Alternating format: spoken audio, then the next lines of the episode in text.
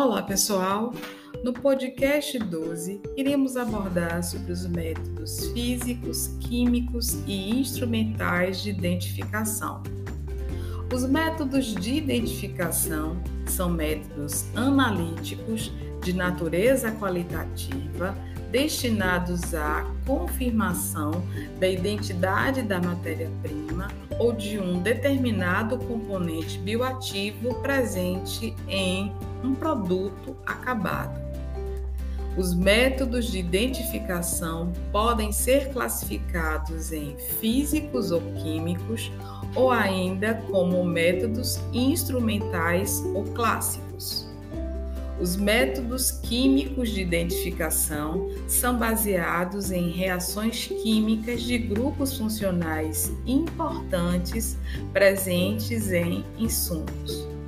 Esses ensaios não são confirmatórios, mas sim eliminatórios, já que várias substâncias podem apresentar grupos funcionais em comum.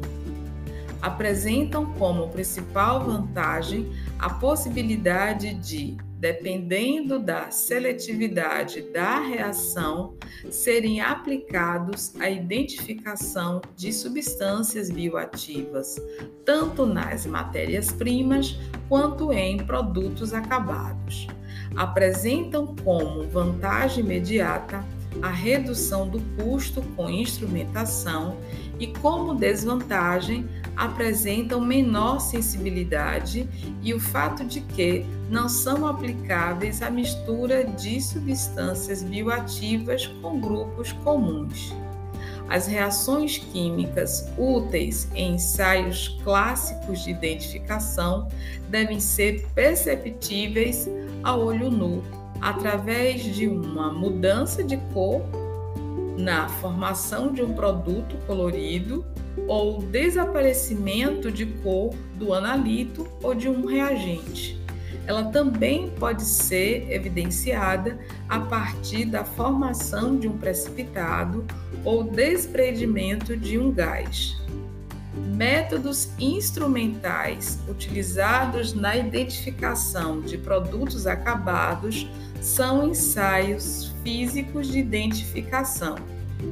Esses ensaios podem ser baseados em espectros, cromatogramas ou medidas diretas de propriedades físico-químicas, dependendo da variada complexidade da instrumentação utilizada apresentam como vantagem a sensibilidade e a capacidade de reprodução, sendo o custo inerente ao equipamento a principal desvantagem.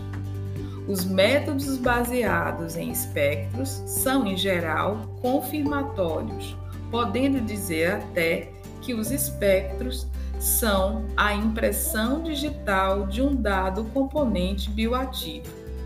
Existem ainda os métodos físicos baseados em medidas simples e diretas, como as propriedades físico-químicas, tais como a determinação do índice de refração, a determinação da rotação ótica específica e também a determinação do pH. Esses métodos, quando comparados aos espectrômetros, apresentam vantagens em relação ao custo.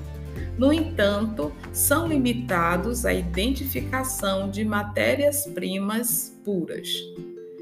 A identificação via análise de gráficos baseados em espectros destacam-se pelo fato de apresentarem um maior poder conclusivo.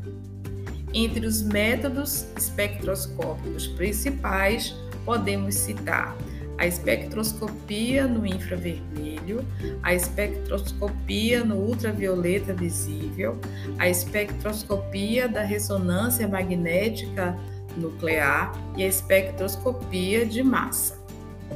Agora, pessoal, que vocês conheceram os métodos de análise de produtos, de produtos nutracêuticos de um modo geral, vamos responder atividade diagnóstica como uma complementação do nosso conhecimento.